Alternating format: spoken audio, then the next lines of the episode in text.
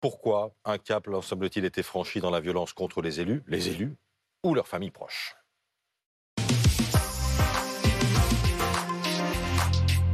Avec nous pour en parler, Emmanuel Anison, grand reporter à l'Obs et spécialiste des mouvements contestataires. Bonjour Emmanuel.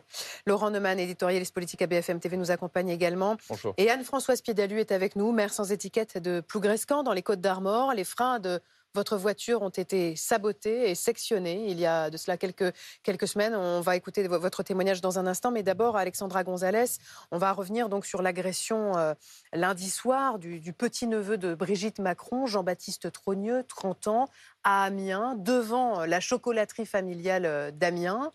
Euh, agression d'une violence inouïe, en marge de ce qu'on appelle désormais une casserolade. Et vous avez des informations ce matin sur les huit personnes qui ont été arrêtées après cette manifestation et après cette agression. Oui, huit personnes qui avaient été arrêtées dans la foulée grâce euh, notamment aux descriptions données par euh, les témoins et par euh, la victime. Pardon. Par la victime. Donc, sur ces huit personnes qui avaient été interpellées, quatre ont été relâchées dès hier soir sans poursuite judiciaire. Quatre autres, en revanche, vont être jugés. Euh, parmi ces quatre, il y a trois hommes euh, majeurs qui vont être jugés dès aujourd'hui en comparution immédiate au tribunal judiciaire d'Amiens.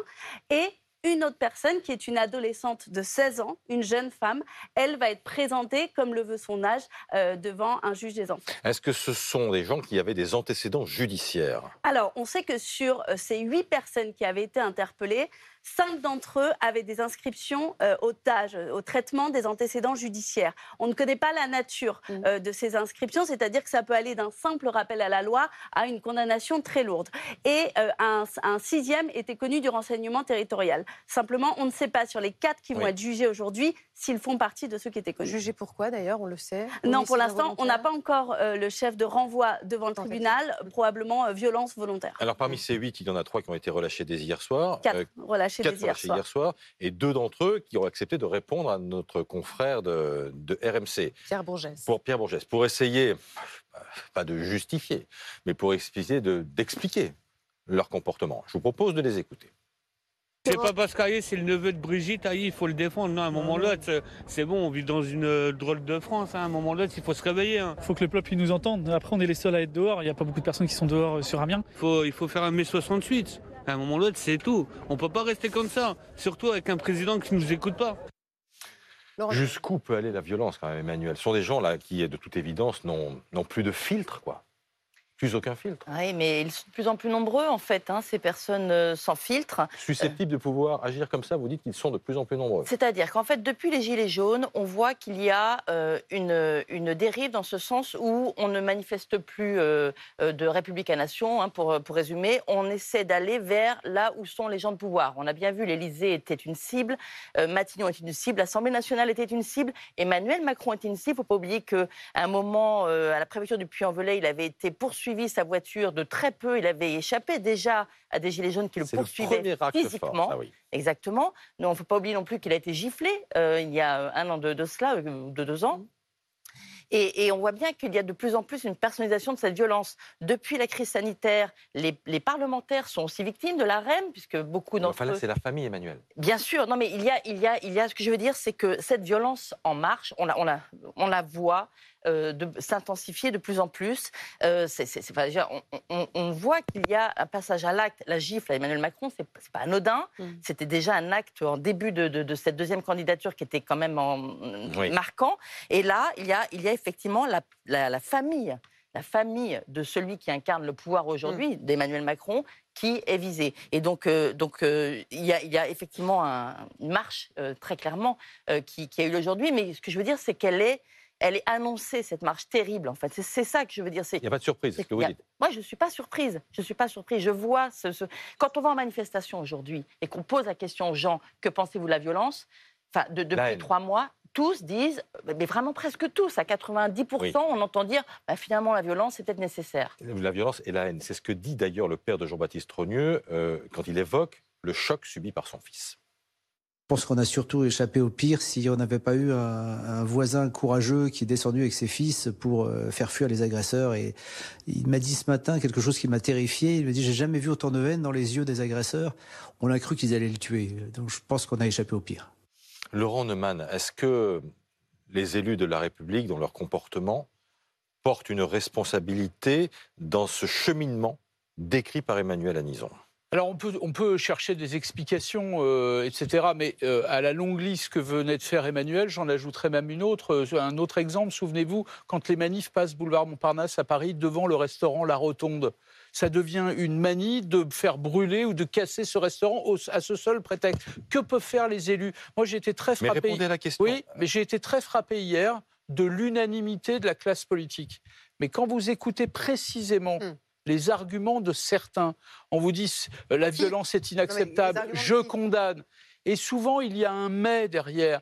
Mais le climat politique, mais la politique du gouvernement. Ce sont c'est eux, enfin, mais, qui n'ont peut-être pas su trouver les réponses à ce que décrit Emmanuel Anison. Oui, mais cette conditionnalité à la condamnation, je condamne les violences, mais le climat politique, mais la réforme des retraites, mais l'attitude méprisante du chef de l'État, se met ne justifie en rien la violence, mais pire, il donne des arguments, des raisons au raisonnement qu'on vient d'entendre. Un mai 68, c'est insupportable. La famille, mais quel est le lien?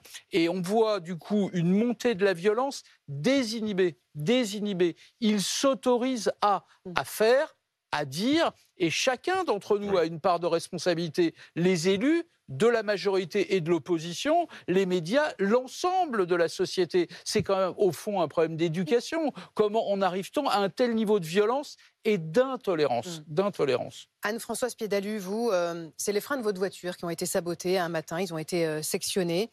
Comment vous réagissez aujourd'hui et surtout comment vous analysez le fait qu'on s'attaque désormais à la famille du président de la République, à la famille de sa femme? Vous, finalement, on, a sectionné les freins de votre voiture. Vous auriez pu être en voiture avec de la famille, avoir un accident aussi avec cette voiture?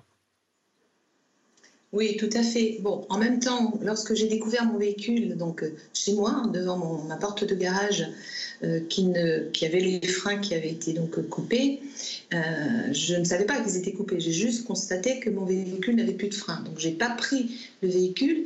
J'ai fait appel à une personne qui est venue me chercher pour me rendre à la commémoration du 8 mai.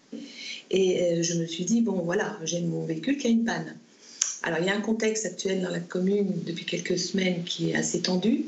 J'ai quand même eu en tête que ça pouvait être éventuellement quelque chose de l'ordre de l'intentionnel. Mais je me suis dit, je ne vais pas tomber dans la parano. qu'on s'en euh, prenne désormais à la famille du président de la République Écoutez, sur cette question précise, ça veut dire qu'il n'y a plus rien qui arrête rien. C'est-à-dire qu'il n'y a pas de niveau. Il n'y a plus de niveau de rien du tout. C'est-à-dire que déjà, un maire, on est le premier niveau de, de, contact avec les habitants. On est vraiment l'élu de proximité.